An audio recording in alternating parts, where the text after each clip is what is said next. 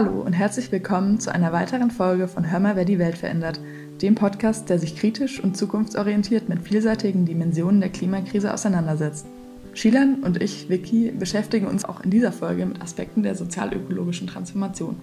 Wir haben bereits zwei tolle Interviews rund um dieses Thema geführt, und zwar mit Christoph Görg und Melanie Pichler, beide ProfessorInnen an der BOKU. Falls ihr also diese Folgen noch nicht kennt, hört gerne rein. Heute soll es aber ein Stück konkreter werden. Wir sprechen über Perspektiven für die Transformation des Ressourcensektors. Denn unser Problem sind ja nicht nur Emissionen, sondern auch der Ressourcenverbrauch, der aktuell leider noch nicht so wirklich nachhaltig läuft. Für die heutige Folge haben Vicky und ich ein Online-Interview mit Christina Dietz geführt. Christina Dietz forscht und lehrt seit Februar 2022 am Institut für internationale Entwicklung der Universität Wien im Bereich der politikwissenschaftlichen Entwicklungsforschung. Davor hat sie unter anderem an der Freien Universität Berlin zu sozialökologischer Transformation und Krise, zu Konflikten um Land- und Bergbau und zu globaler Umwelt-, Klima-, Energie- und Rohstoffpolitik gearbeitet. Da wir dieses Mal Christina gebeten haben, uns eine kurze Einführung ins Thema zu geben, starten wir jetzt auch schon direkt mit dem Interview. Zu Beginn vielleicht nochmal zur Begrifflichkeit der sozialökologischen Transformation. Warum muss die ökologische Krise auch aus gesellschaftlicher Perspektive analysiert werden? Und warum setzt du dich persönlich für Fragen sozialökologischer Gerechtigkeit ein?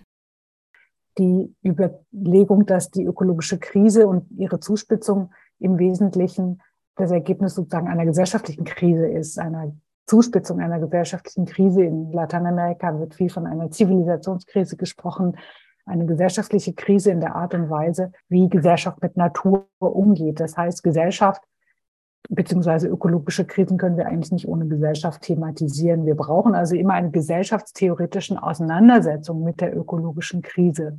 Und das haben insbesondere aus meiner Sicht die Forschung der letzten Monate auch nochmal gezeigt, die viel in den Medien auch diskutiert worden ist. Also zum Beispiel Forschung zum Zusammenhang zwischen Reichtum und Ressourcenverbrauch oder Forschung zum Zusammenhang zwischen der Konzentration von Reichtum und den CO2-Emissionen. Also sehr prominente äh, wissenschaftliche Stimmen, wie zum Beispiel Vertreterinnen des Club of Rome, haben ganz klar und deutlich gesagt, das Problem ist die Reichtumskonzentration sowohl individuell als auch volkswirtschaftlich. Ökonominnen rund um Piketty, um Jason Hickel, ähm, um Cancel und so weiter und so fort, haben in ihren statistischen und ökonomischen Forschungen auch nochmal deutlich gemacht, wie viel stärker, sozusagen, wie viel höher der CO2-Abdruck äh, von reichen äh, Bevölkerungsschichten ist im Vergleich zu den ärmeren Bevölkerungsschichten. Das heißt, und wie viel, wie, wie stark sozusagen der globale Norden verantwortlich ist für den globalen Rohstoffverbrauch,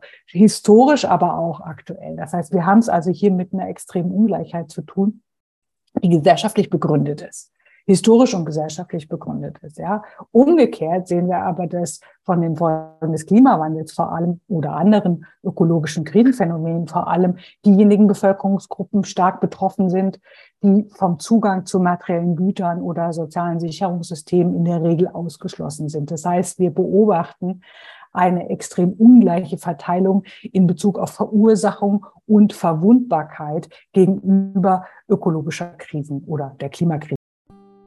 Mir fällt hier spontan eine Studie ein, die berechnet hat, dass die zehn reichsten Prozent der Erde für ca. 49 Prozent aller Emissionen verantwortlich sind. Der Titel der Studie lautet The Carbon Inequality Era, auf Deutsch die Ära der Kohlenstoffungleichheit. Also auch der Verursachung der Klimakrise liegt schon eine große Ungleichheit zugrunde und demnach auch eine unterschiedliche Art von Verantwortung. Und diese Ungleichverteilung von Verursachung und Verwundbarkeit oder Betroffenheit hängt vor allem mit den Strukturen kapitalistischer Wirtschafts- und Gesellschaftsordnung zusammen.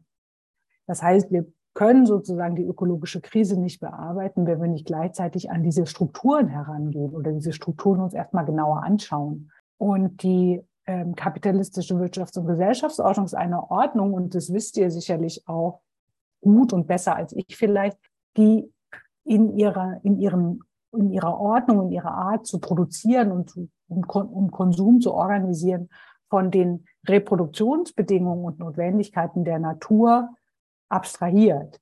Genauso wie sie von den Abhängigkeiten von schlecht oder unbezahlter Arbeit, meist weiblicher und racialisierter Arbeit im Bereich der Pflege, aber auch im Bereich der Ernährung und Landwirtschaft genauso abstrahiert. Und genau diese Ignoranz oder Abstraktion von den, von den natürlichen und gesellschaftlichen Bedingungen, auf die zurückgegriffen werden muss in diesem System, in dieser Ordnung, führt zu den ökologischen Verwerfungen einerseits und den wachsenden Ungleichheiten und Verelendungen andererseits.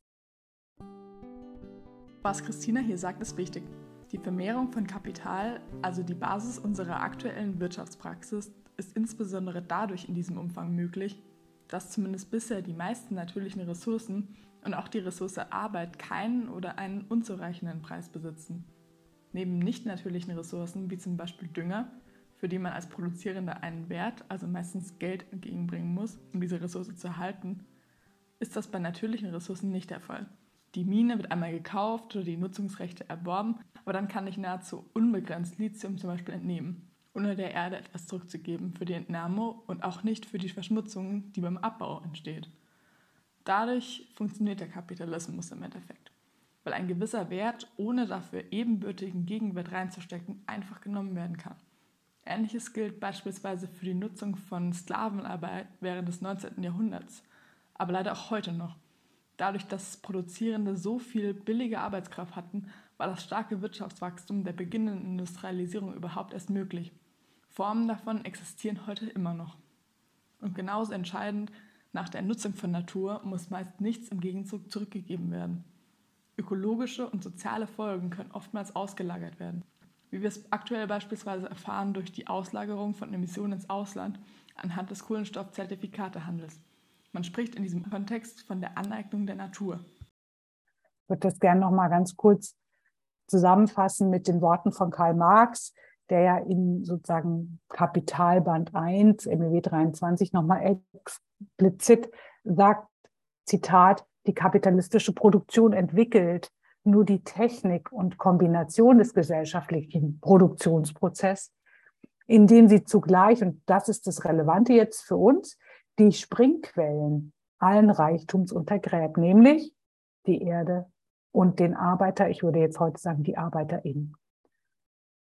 Das ist nur sozusagen das Problem, ja, dieser Bruch im Stoffwechsel zwischen Menschheit und Natur, Gesellschaft und Natur kann im Grunde nur überwunden werden, so argumentiert Marx, indem dieser Stoffwechsel systematisch wiederhergestellt wird und zu einer Art Regulation der gesellschaftlichen Ordnung führt. Wir brauchen also einen strukturellen gesellschaftlichen Wandel. Und ähm, Nancy Fraser hat es, und das fand ich jetzt sehr nochmal pointiert, auf den Punkt gebracht in einem Interview in den Blättern für internationale Politik, im letzten Heft, glaube ich, oder vorletzten Heft, anders nochmal formuliert gesagt, Zitat, der Kapitalismus ist kannibalistisch. Er schleift seine eigenen Hintergrundbedingungen. Und in den großen Krisen zeigen sich ökologische Krise, soziale Krise, Migrationskrise und so weiter und so fort der Zeit kumulieren eigentlich die Effekte der Ausbeutung dessen, was der Kapitalismus selbst braucht, um zu funktionieren. Und das ist das große Problem. Das heißt, die komplexe ökologische Krise ist eine gesellschaftliche, eine sozial-ökologische Krise, die wir alleine mit Technologie, Effizienzmaßnahmen, Managementstrategien und so weiter nicht lösen können. Nochmal eine kurze Zusammenfassung.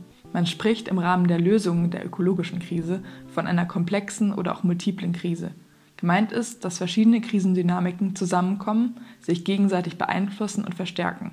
Zum Beispiel die globale Finanzkrise, die Krise der parlamentarischen Demokratie und eben die sozial-ökologische Krise. Die Finanzkrise hat beispielsweise zu einem Vertrauensverlust in Politik und Demokratie geführt. Eine genaue Erläuterung dazu würde jetzt hier den Rahmen springen, aber laut VertreterInnen dieser Denkschule liegen eben die gegenwärtigen Produktionsmodelle, Besitzverhältnisse und deren soziale Konsequenzen dem Ganzen zugrunde und spitzen sich aktuell eben zu. Aber was braucht es nun zur Überwindung dieser destruktiven Dynamik des Kapitalismus? Was es braucht, aus meiner Sicht, sind strukturelle Transformationen gesellschaftlicher Ordnung. Also andere Formen der Produktion, andere Besitzverhältnisse jenseits des Privateigentums, andere Formen von Konsum und andere Muster von Mobilität, die nach anderen Regeln funktioniert. Das heißt, wichtig ist es zunächst einmal, wenn es um die um Fragen von der Überwindung der ökologischen Krisen geht, dann geht es vor allem auch erstmal darum, die gesellschaftliche Seite dieser Krise zu verstehen und dann dieser anzusetzen. Passiert das nicht, droht aus meiner Sicht noch mehr Ungleichheit oder Spaltung, denn Das, was wir jetzt schon beobachten, ist, dass von den bislang verfolgten technologischen Lösungen vor allem diejenigen profitieren, die sich diese auch leisten können und den Zugang dazu haben aufgrund von dem entsprechenden Portemonnaie, sag ich mal, oder dem entsprechenden Einkommen. Auch bestes Beispiel, nicht gerade günstige Elektroautos auch kaufen zu können. Die Auseinandersetzung mit Gerechtigkeitsfragen ist also extrem wichtig. Die ganze Debatte um sozialökologische Transformation wird aus meiner Sicht geführt vor dem Hintergrund von mindestens zwei Lücken in der Gerechtigkeitsfrage. Das ist sozusagen Gerechtigkeit mehrdimensional zu denken und eben global. Gerechtigkeit ist ein Begriff, der sehr unterschiedlich definiert werden kann. Was aber meint Christina hier wohl mit mehrdimensional und global? So wie wir es verstehen, können viele Elemente sozialen Zusammenlebens von Ungerechtigkeit betroffen sein. Ein aktuelles Beispiel wäre ungerecht verteiltes Einkommen oder Vermögen und die damit verbundene Frage der Verteilungsgerechtigkeit. Aber auch Chancengerechtigkeit, Geschlechtergerechtigkeit oder Klimagerechtigkeit stellen wichtige Gerechtigkeitsfragen und damit Dimensionen von Gerechtigkeit dar. Gerade wenn wir über sozialökologische Transformation sprechen, müssen wir Ungerechtigkeiten aber nicht nur auf der nationalen, sondern eben auch auf der globalen Ebene analysieren. Wenn wir uns nochmal erinnern oder vielleicht überlegen, welche Gerechtigkeitsfragen eigentlich thematisiert werden in Österreich, in Wien, hm, auch in Deutschland, wo ich den Kontext und der Debatte auch relativ gut verfolge, dann sind es im Wesentlichen Gerechtigkeitsfragen eines nationalen Rahmens. Ja? Und vor allem gehen sie um die Frage, wie die sozialen Kosten der Transformation, sagen wir mal, vom Verbrennungsmotor hin zur Elektromobilität verteilt werden. Diese, diese Fragen nach gerechter Transformation oder Just Transition, wie die Gewerkschaften sie vor allem thematisiert oder, oder ne, benennen, ähm, ist eine Debatte, die gibt es schon seit Ende der 90er Jahre, kommt vor allem aus den USA und der Gewerkschaftsbewegung da und thematisiert eben sozusagen einen sozialverträglichen Übergang einer ökologisch schädlichen Industrieproduktion hin zu einer mal, erneuerbaren, nachhaltigen, ökologisch verträglichen Art und Weise der Produktion. Heute in Europa, in Österreich, in Deutschland, in anderen Ländern wird die Forderung nach Just Transition vor allem laut im Bereich der Energiewende, Kohleausstieg und jetzt zuletzt auch im Automobilsektor und der Transformation, ähm, der sich dieser gegenüber sieht. Wie du gerade beschrieben hast, gibt es schon seit längerer Zeit einen Diskurs in Ländern des globalen Nordens, dass Transformation gerecht gestaltet werden muss. Wirkliche strukturelle Änderungen fehlen aber bisher. Welche Facetten fehlen deiner Meinung nach, um eine wirkliche systemische, sozial-ökologische Transformation anzustoßen? Es bleibt so auf diese Dimension von Gerechtigkeit der Verteilung der sozialen Kosten so begrenzt. Und Fragen wie zum Beispiel von Gerechtigkeit in Bezug auf die Verteilung des Zugangs zu Mobilität oder zu meinetwegen agrarökologisch produzierten Lebensmitteln oder zur Verteilung der ökologischen Kosten der Krisen. Diese Fragen der Verteilungsgerechtigkeit jenseits der sozialen Kosten findet aus meiner Sicht wenig Gehör oder wird wenig thematisiert. Hm, eigentlich ist das schon eine Lücke, die wir ansprechen sollten, andere Dimensionen von Gerechtigkeit mit in die Debatte einzuführen. Eine weitere Dimension sind zum Beispiel Verfahrensgerechtigkeit. Also wer bestimmt eigentlich, wie die Transformationspfade verfolgen sollen? Sowohl meinetwegen innerhalb von Betrieben, die jetzt vor einer Veränderung stehen, als auch außerhalb innerhalb der Gesellschaft. Das ist die eine Lücke, sozusagen die fehlenden mehreren Dimensionen von Gerechtigkeit, die aus meiner Sicht zu wenig besprochen werden oder angesprochen werden. Der zweite, die zweite Lücke ist sozusagen die räumliche oder die Verflechtung zwischen ähm, Transformation an einem Ort mit damit verbundenen Veränderungen und Wandelprozessen an anderen Orten. Also eine globale Perspektive, die Gerechtigkeitsdebatte stärker mit einzubringen. Aus meiner Sicht ist das, was wir thematisieren oder diskutieren unter sozialökologischer Transformation im nationalen Rahmen nicht zu haben. Wir wissen alle, dass die europäischen Industrieländer, insbesondere Länder wie Österreich und Deutschland, enorm rohstoffabhängig sind, abhängig von Rohstoffen, die mehrheitlich vorkommen in Ländern der globalen Peripherie oder des globalen Südens, wie es mehrheitlich heute heißt. Entscheidend ist an der Stelle, und damit schließe ich erstmal diesen Punkt ab, könnt gerne nochmal nachfragen. Entscheidend ist aus meiner Sicht hier, dass wir davon Abstand nehmen müssen, dass wir Gerechtigkeit als so ein universell gültiges, gültige Vorstellung, Norm, eine, ja, eine Norm verstehen. Also das ist Gerechtigkeitsforderungen. Ich hatte es ja gesagt, es gibt sozusagen kontextspezifische Gerechtigkeitsforderungen. Gerechtigkeit ist sozusagen eine gesellschaftliche Norm. Was gerecht ist, wird immer auch wieder ausgehandelt und ist abhängig von den jeweiligen Wahrnehmungen, jeweiligen sozusagen ganz konkreten lebenspraktischen Bedingungen, unter denen sich Menschen hm, vor Veränderungen sehen. Und in diesem Kontext dieser ganz unterschiedlichen, äh, äh, äh, sagen wir mal, oder ausgehend von diesen sehr unterschiedlichen Kontexten ist es wichtig, dass wir dass es sozusagen kein, kein Überstülpen, keine Universalisierung von Gerechtigkeitsnormen gibt. Wir können sagen, es braucht diese Gerechtigkeitsdimensionen, die müssen berücksichtigt werden. Aber wie die im Konkreten dann aussehen, das ist, glaube ich, auch abhängig davon, wie von den jeweiligen Akteuren, die betroffen sind, von den Veränderungen an den unterschiedlichen Stellen global und Orten, ähm, wie hier Gerechtigkeit oder Ungerechtigkeiten wahrgenommen werden und daraus Gerechtigkeitsforderungen formuliert werden. Das ist sehr kontextspezifisch und sollte auch sozusagen hier an der Stelle mit äh, äh mit an, diesen, mit an diesen Forderungen ansetzen, zumindest ähm, in der Art, in der, in dem Versuch, die verschiedenen Gerechtigkeitsforderungen entlang der Verbindung der globalen Transformationsprozesse auch miteinander zu verknüpfen. Ich würde gerade gerne noch mal beim Thema Konflikte bleiben. In deinen Publikationen thematisierst du Konflikte rund um Land und Rohstoffe ja auch recht häufig. Vielleicht kannst du uns noch ein bisschen genauer beschreiben, welche Dynamik durch die Abhängigkeit von Rohstoffen und Energie auf der einen Seite und die gleichzeitige Abhängigkeit von Exporteinnahmen von Rohstoffen auf der anderen Seite entsteht das hängt natürlich damit direkt zusammen.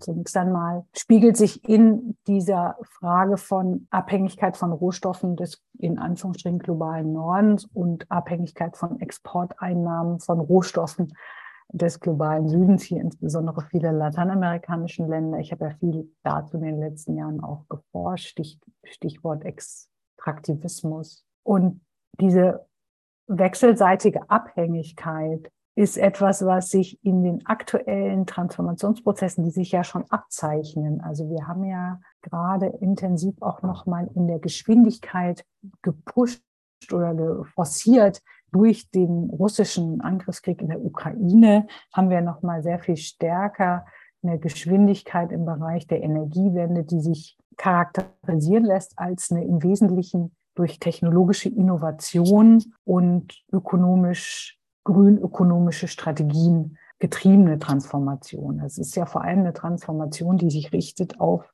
einen Wandel von Antriebstechnologien und die Aus, die Aus- oder die Ersetzung von fossilen Energieträgern durch erneuerbare Energieträgern in all ihren neuen und alten bekannten Formen. Und das wiederum basiert auf dem Zugriff, weiteren Zugriff von Rohstoffen im globalen Süden. Rohstoffen wie zum Beispiel Lithium hatte ich schon genannt. Die Rohstoff Kupfer ist auch ein wichtiger, zunehmend wichtiger Rohstoff. Kobalt und andere Koltan, seltene Erden sind auch wichtig, aber spiegeln sich jetzt, sie kommen in so großen Vorräten auch im globalen Süden gar nicht vor, sind mehr verteilt. Anyway, worauf es mir ankommt, ist die Tatsache, dass wir auch weiterhin, auch in einer bis, bisher verfolgten Strategie der Wende, der Transformation, diese Abhängigkeiten, diese wechselseitigen Abhängigkeiten, auf die ihr hingewiesen habt, reproduzieren. Es gibt auch Verschiebungen. Es gibt sozusagen neue wichtige Akteure im Bereich der grünen Energie und Mobilitätswende. Äh, sind sozusagen nicht nur äh, Prozesse, die mehrheitlich politisch und ökonomisch kontrolliert werden von den europäischen oder nordamerikanischen Industrieländern, sondern sehr viel stärker auch von asiatischen ähm, Akteuren, politischen als auch unternehmerischen. China ist natürlich ein wichtiger Akteur hier und Player, sowohl in der Technologieentwicklung als auch in der Kontrolle von Lieferketten, von Produktionsprozessen. Von Weiterverarbeitungsprozessen, Schritten, aber es ist nicht nur China, es sind auch andere asiatische Länder und Akteure, die hier eine Rolle spielen. Das heißt, es finden Verschiebungen statt, aber im Wesentlichen kommt es doch zu einer aus meiner Sicht Reproduktion der globalen Arbeitsteilung, diesmal unter grünen Vorzeichen.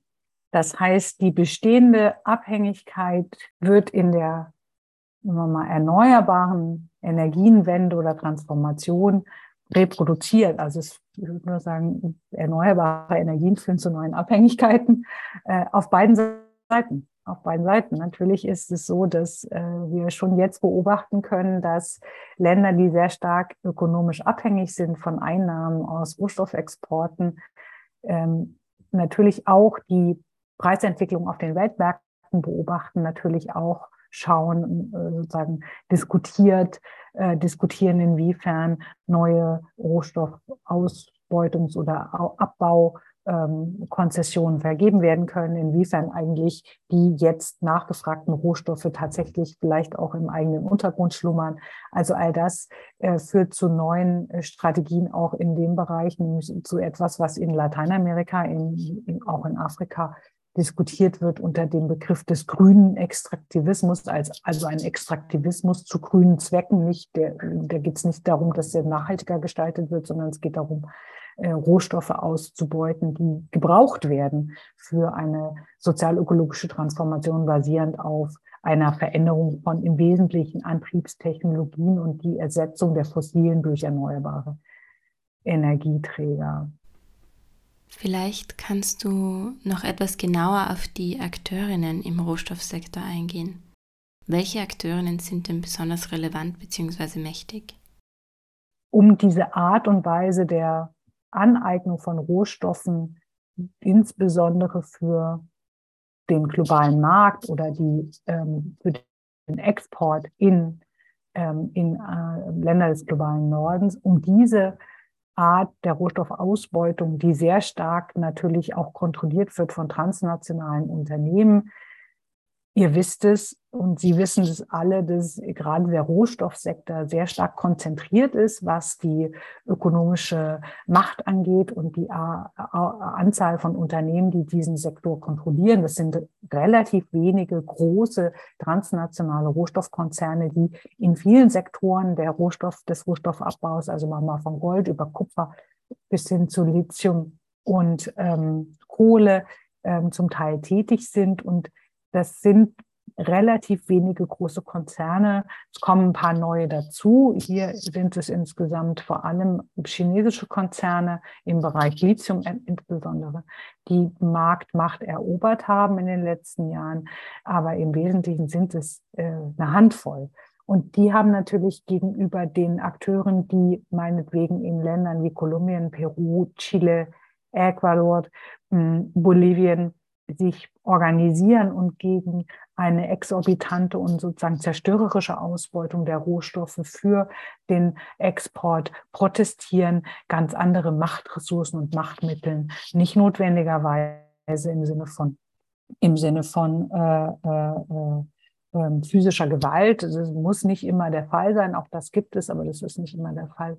Ähm, das heißt, äh, hier tatsächlich mit Protest auch erfolgreich durchzukommen, ist keine einfache Aufgabe, weil man sich sozusagen sehr machtvollen Akteuren gegenüber sind, die möglicherweise auch am längeren, sagen wir mal, Atem oder den längeren Atem haben. Das heißt, lokale Proteste sind chancenlos aufgrund des starken Machtgefälles? Es ist zu erwarten. Das heißt nicht, dass nicht Protest auch erfolgreich war in den letzten Jahren. Insbesondere in Lateinamerika gibt es eine ganze Reihe von sehr interessanten Erfahrungen wo soziale Bewegungen, regional, lokal, regional und aber auch überregionale Bewegungen ähm, es geschafft haben, Bergbauprojekte aufzuhalten, in ihrer Art und Weise zu transformieren, ähm, stärker von den auch Gewinnen dieser Rohstoffausbeutung zu profitieren, also dafür zu sorgen, dass die Frage, wer profitiert eigentlich anders und dass diese Gewinne auch anders verteilt worden sind. Das heißt, hier gab es durchaus Erfolge. Aber ähm, zum Teil punktuell und nur sozusagen wenig im Sinne einer strukturellen Veränderung einerseits der ökonomischen Basis dieser Volkswirtschaften und andererseits auch der Art und Weise, wie die Rohstoffe angeeignet werden und wie die Aneignung politisch, ökonomisch organisiert wird. Ja, das heißt, auch jetzt unter den neuen Bedingungen einer grünen Wende, einer Transition hin zu erneuerbaren Energien, für die es neue Rohstoffe braucht, aber auch neue Flächen, wie zum Beispiel Flächen für den Bau von großen Windparks, für den Bau von großen Solarparks, Windparks on und offshore. Aber das, was wir hier sehen, ist, dass sich eigentlich der Teufelskreis aus Abhängigkeiten auch unter grünen Vorzeichen noch nicht aufgelöst hat. Ja, im Gegenteil, also ich würde sagen, wir haben im Moment die Tendenz, dass wir zwar veränderte und neue, aber nicht weniger Abhängigkeiten beidseitig haben. Das heißt, wir sollten uns viel beschäftigen mit diesen neuen Interdependenzen, die wir hier beobachten. Das ist ganz wichtig. Und ich glaube, dass in dem Kontext auch neue Konfliktdynamiken entstehen werden. Und welche Rolle spielen diese lokalen Konflikte für den Anschluss von Transformationsprozessen? Welche Hebelwirkung könnte sich daraus vielleicht entfalten? Du hast bereits etwas in die Richtung angedeutet, aber vielleicht darauf nochmal aufbauend. Was müsste geschehen, um aus diesen Abhängigkeiten rauszukommen? Wie kann beispielsweise der Staat unterstützend wirken? Und eine gute Frage. Also was, was folgt eigentlich, was passiert eigentlich in diesen Konflikten? Also sind das alles nur Konflikte, die wir beschreiben würden als sogenannte NIMBY-Konflikte, also not in my backyard, ja, meinetwegen Lithiumabbau da in der Nachbargemeinde, aber bitte nicht in unserer Gemeinde. Ich sage es mal jetzt so platt. Ne? Und es gibt sowohl als auch, ähm, das beobachten wir auch in Europa, wir beobachten ja auch eine ähm, neue Tendenz in Europa des sogenannten Onshorings. Das heißt sozusagen nicht mehr nur sich zu verlassen auf den Zugriff von kritischen Rohstoffen für die Transformation in Lateinamerika meinetwegen, sondern stärker auch nochmal äh, die Rohstofflandkarte in Europa sich vorzunehmen und zu schauen, wo lagern eigentlich auch wichtige Deposits, also Vor Vorkommen äh, dieser kritischen Rohstoffe. Bleiben wir beim Lithium in Europa selbst. Und da stellen wir fest, ups, da gibt's ja doch relevante Vorkommen, offensichtlich in Spanien, in Portugal, ähm, in anderen südeuropäischen Ländern. Und die Europäische Kommission hat an der Stelle gesagt, okay, eine Tendenz, sich vielleicht unabhängiger zu machen im Zugriff auf diese Rohstoffe, ist zu schauen, ob wir uns nicht doch selbst besser gut mit oder teilweise zumindest mit diesen notwendigen Rohstoffen versorgen können. Das läuft unter dem Stichwort Energiesicherheit und könnte aus meiner Sicht durchaus vielleicht schon eine Reaktion auf Widerstände und Proteste gegen die Ausweitung, die bedingungslose Ausweitung von solchen Rohstoffausbeutungsprojekten ähm, in, ich bleibe bei Lateinamerika, in Lateinamerika sein.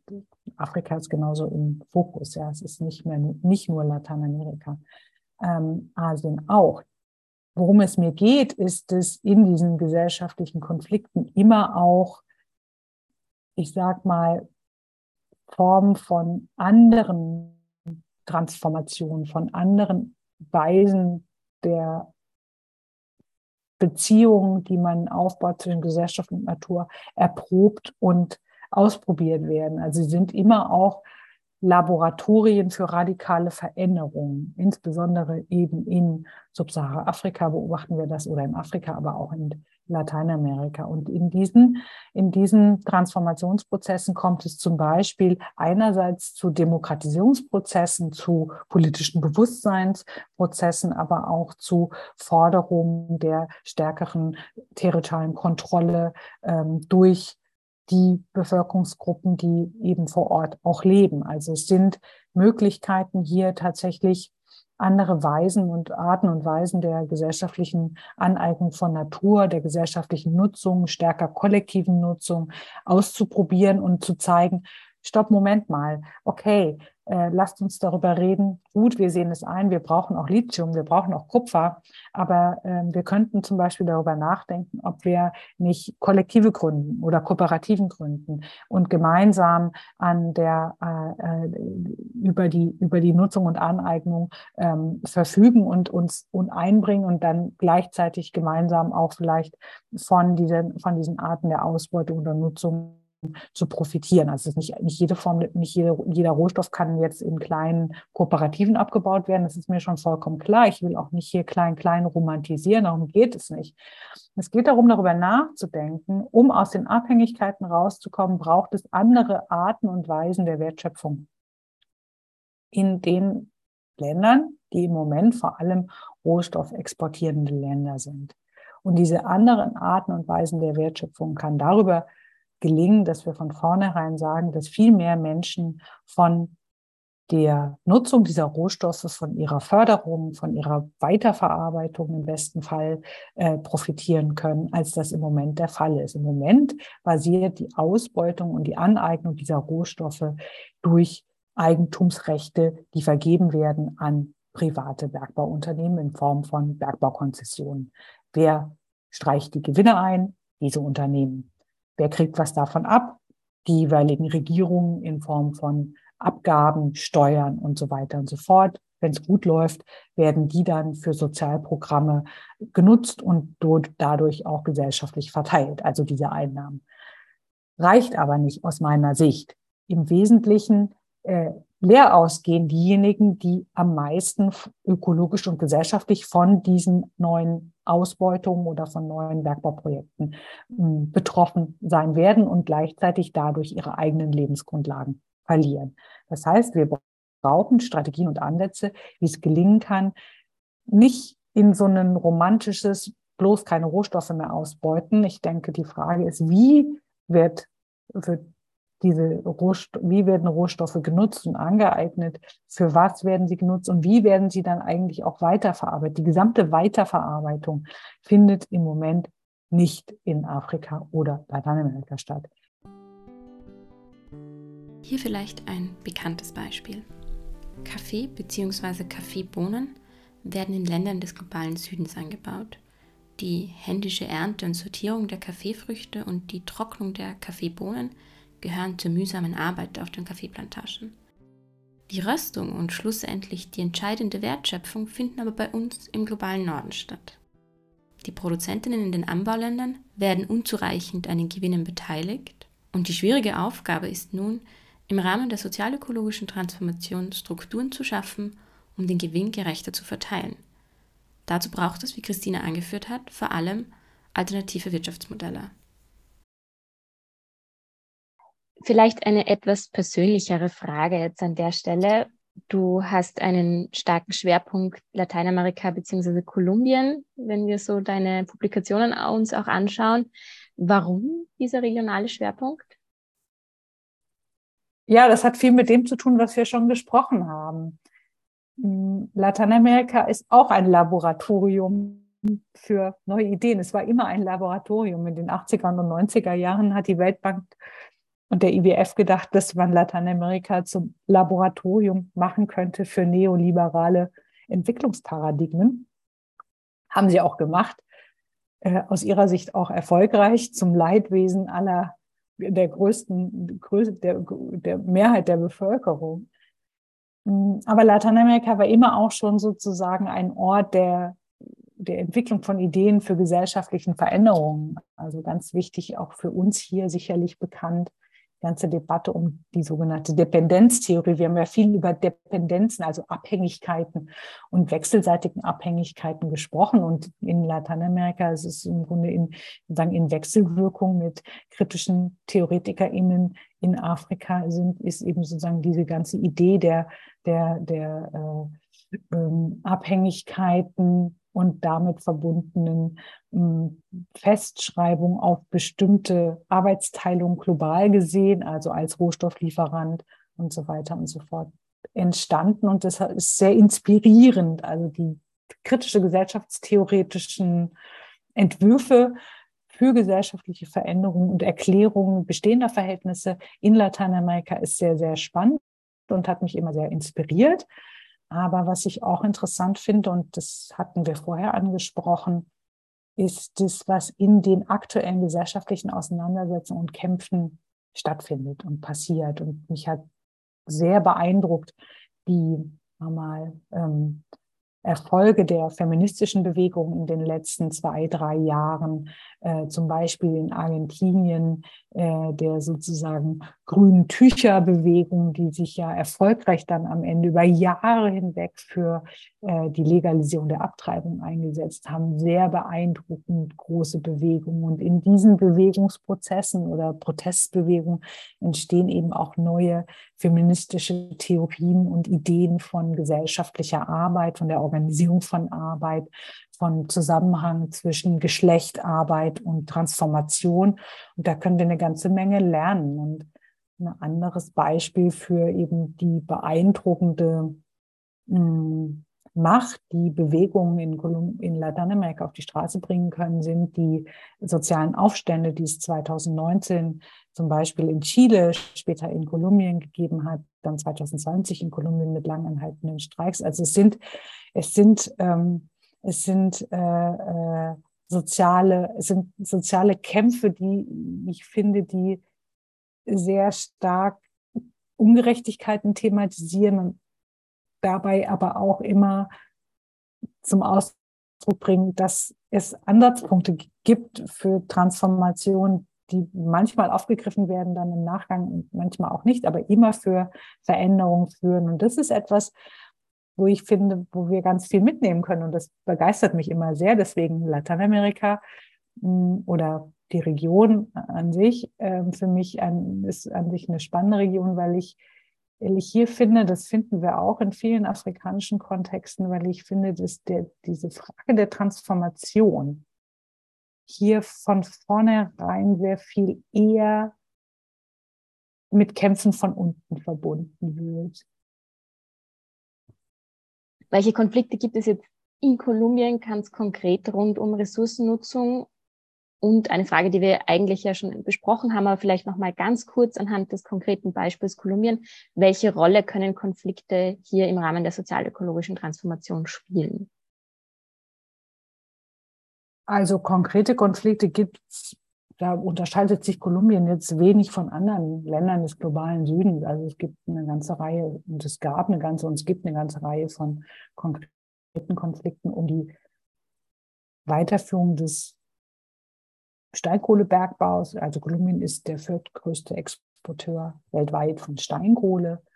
Mm, und die Steinkohlevorhaben Kolumbiens sind nochmal sehr viel stärker in den Fokus und ins Interesse der kohleimportierenden Ländern, der nach wie vor kohleimportierenden Ländern, zum Beispiel Deutschland, mm, in den Fokus geraten mit dem Moratorium, dem Aussetzen der Kohleimporte aus Russland. Mm, damit hat sich der Export von Kohle aus Kolumbien und der Import dieser Kohle in Deutschland und anderen Ländern Europas erhöht. Die Konflikte um diesen Bergbau gibt es schon länger. Das sind Konflikte zwischen Unternehmen und indigenen Bevölkerungsgruppen, zwischen Unternehmen und seinen ArbeiterInnen. Hm, andere Konflikte um Bergbau gibt es im Bereich Nickel, Gold, ähm, Kobalt weniger. Hm, Möglicherweise stehen neue Konzessionen für Bergbau von Kupfer an als kritisches Metall für die Energiewende. Das ist noch unklar. Einen ganzen wichtigen Konflikt hat es gegeben und gibt es noch um die Etablierung von Fracking als äh, Möglichkeit, unkonventionelle Gasvorhaben zu fördern. Da hat sich jetzt erstmal eine breite Bewegung, so eine Anti-Fracking-Bewegung durchgesetzt. Und im Moment wurde ein Gesetz auf den Weg gebracht zum vierten Mal. Bislang ist es immer gescheitert. Ein Gesetzesvorhaben mit Unterstützung von ähm, der neuen Regierung, eine linke Regierung. Zum ersten Mal wird das Land von einer, von einem linken Präsidenten mit einer wenn wir mal linken, bewegungsnahen Vizepräsidentin ähm, geführt. Die Vizepräsidentin ist vielleicht nochmal erwähnenswert. Francia Marquez ist eine junge afro-kolumbianische Aktivistin, die eben genau sozusagen ihre politisi sich politisiert hat im Konflikt um oder im Protest gegen die Ausweitung von sogenannten illegalen Formen des Goldbergbaus in, ihren, in ihrer Heimatregion. Ähm, und so gesehen ist sie eher die Stimme auch der, der Frauen, die Stimme der afrokolumbianischen Bewegung, die Stimme der, der Protestbewegung in Kolumbien. Und es ist irgendwie beeindruckend, dass sie gemeinsam mit Gustavo Petro, dem Präsidenten, das geschafft haben, jetzt zum ersten Mal auch die Präsidentschaft zu gewinnen und die Regierung zu stellen. Hm, weitere Konflikte, die wir beobachten, drehen sich um Landnutzung. Ja, ganz besonders immer gab es Konflikte um die Ausweitung der Palmölproduktion. Es gab immer Konflikte sowohl von LandnutzerInnen, die vertrieben werden, als auch von ArbeiterInnen, die zunehmend ausgebeutet werden, um die Gewinnmargen im Palmölsektor hochzuhalten. Und zu erwarten sind sicherlich noch nicht ganz klar, aber es sind zu erwarten neue Konflikte um Landnutzung im Zusammenhang mit der Ausweisung oder Ausweitung von ähm, großen, sehr großen, für unsere Dimension schwer vorstellbaren großen Windparks, ähm, sowohl on, also an Land, onshore, als auch offshore für die Produktion von erneuerbarem Strom für die dann Herstellung von sogenannten grünen Wasserstoff, der zu einem großen Teil für den Export gedacht ist. Das heißt, wir beobachten auch hier eine Verschiebung der Gegenstände, der Themen, aber es bleiben sozusagen auch ähm, noch alte Konflikte in Anführungsstrichen zur Ausbeutung in Bezug auf die Ausbeutung der bekannten Metalle, die schon länger gefördert werden in Kolumbien aber die Konflikte halten auch hier an. Und ich denke, es wird im Wesentlichen darum gehen, diesen, diese Ankündigung der linken Regierung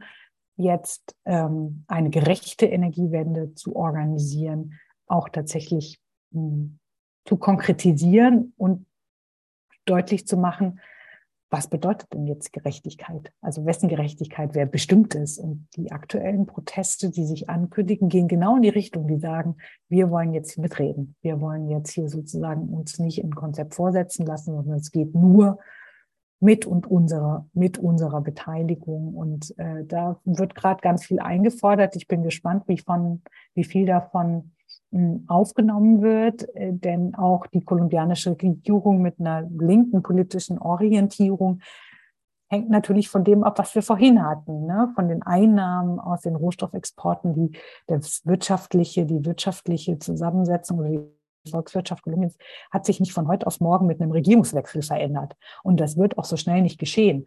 Das heißt, an der Stelle ähm, braucht es einen langen Atem. Ich bin gespannt, wer welchen langen Atem hat.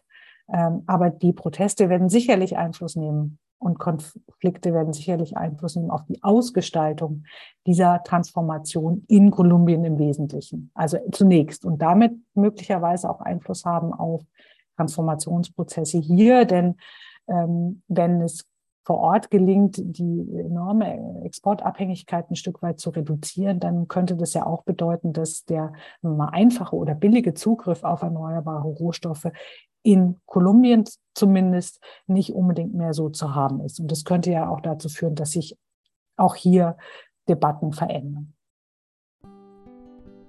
Bei den lateinamerikanischen Beispielen, die Christina hier angeführt hat, sieht man, dass die Verteilung von Land und Rohstoffen Gegenstand von Konflikten ist. Aber dass gerade hier sich Teilhabemöglichkeiten monetärer und machtvoller Art im Kleinen etablieren können, die weitere Transformationsprozesse anstoßen könnten. Konkrete Aktionen, wo sich Machtverteilungen zugunsten der bisher unzureichend beteiligten Bevölkerung entwickeln können, sind wichtig für das Erreichen sozial-ökologischer Ziele. Am Beispiel Kolumbien sieht man, dass die expliziten Forderungen nach einer gerechten Energie- und Rohstoffwende ein Schritt in die richtige Richtung sein könnten. Aber man sieht auch, die Interessen in der Gesellschaft sind stark unterschiedlich verteilt. Die Entwicklung hin zu einer sozial-ökologischen Transformation wird in Kolumbien, wie auch sonst überall auf der Welt, davon abhängen, inwiefern die Bewegung die Mehrheit der Bevölkerung von dieser Art des Zukunftsmodells begeistern kann und Schlüsselakteure hinter sich versammeln kann. Ein gerechterer Umgang mit Energie und Ressourcen könnte also ein weiterer Schritt sein, soziale und ökologische Veränderungen in Kolumbien und in weiterer Folge auch in anderen Ländern anzustoßen. Welche weiteren globalen Impulse für die sozial-ökologische Transformation kannst du dir noch vorstellen? Ja, ich denke, im Wesentlichen habe ich das schon gesagt. Also das, was darüber hinaus vielleicht noch interessant sein könnte, ist die Beobachtung, dass wir stärker nochmal beobachten. Also das so, so progressiv wie die kolumbianische Regierung im Moment zumindest im Diskurs, ja, es materialisiert sich alles noch nicht so sehr, aber im Diskurs so progressiv wie die äh, kolumbianische Regierung im Moment ähm, die Gerechtigkeitsfrage in den Fokus nimmt. Im Zusammenhang mit der Energiewende hört man das selten, zumindest von RegierungsakteurInnen. An der Stelle sollten wir genau hinschauen und gucken, was eigentlich hier unter Gerechtigkeit verstanden wird und wie sie, wie sie sich, wie sie sich artikuliert, diese Gerechtigkeit. Also welche Dimensionen von Gerechtigkeit angesprochen werden. Geht es vor allem um Verfahrensgerechtigkeit, um Verteilungsgerechtigkeit, um Anerkennungsgerechtigkeit, um soziale, um die Verteilung sozialer Kosten, um die Sozial Verteilung von Gewinnen. Also was, was für eine Gerechtigkeit wird gerade ausgehandelt in der Energiewende in Kolumbien. Hm, und das könnte inspirierend sein, sicherlich auch für unsere anfängliche Diskussion zum Thema Gerechtigkeit innerhalb der oder in Bezug auf die sozial-ökologische Transformation aus einer globalen Perspektive. Ich hatte ja gesagt, wir müssten, es ist wichtig anzusetzen bei den Gerechtigkeitsforderungen, die von den jeweilig betroffenen Akteuren selbst formuliert werden. Deswegen ist das, glaube ich, inspirierend, weil es gerade auch sehr pointiert und öffentlich geschieht. Es gibt aber auch eine gewisse Gefahr. Es ist sozusagen kontingent, es ist offen. Das heißt, es ist noch nicht ausgemacht, dass die Energiewende so kommt, wie sie vielleicht im Moment angedacht wird in Kolumbien, dass es tatsächlich gelingt, aus den fossilen Energieträgern auszusteigen, dass es gelingt, äh, wie die Ministerin für Bergbau und Energie angekündigt hat, keine weiteren ähm, fossilen Energieprojekte zu genehmigen, also keine weiteren Ölförderprojekte, keine weiteren Gasförderprojekte, also nur die bestehenden jetzt zum Auslaufen gebracht werden sollen und dann Ende. Ob das dabei bleibt, ist offen. Wir wissen ja gerade äh, aus Deutschland, dass selbst äh, ein aus der 27. Ausstieg gefühlt aus der Atomenergie dehnbar ist. Und das sind abhängig, sind Konjunkturen, die müssen wir abwarten. Und das sind nicht nur immer mal progressive Kräfte, die im Moment versuchen, äh, Energietransition voranzubringen in Kolumbien. Es sind auch sozusagen reaktionäre Kräfte, die versuchen, das zu verhindern. Und von daher offen.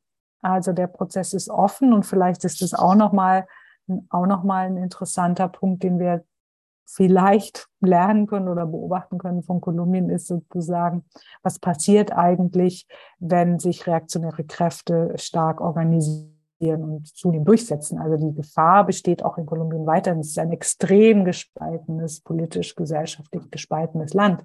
Und die Wahlen sind denkbar knapp ausgegangen. Also das heißt, äh, nicht alle politischen und machtvollen Akteure Kolumbiens sind begeistert von den Debatten um eine gerechte Energiewende in dem Land. Von daher muss man abwarten.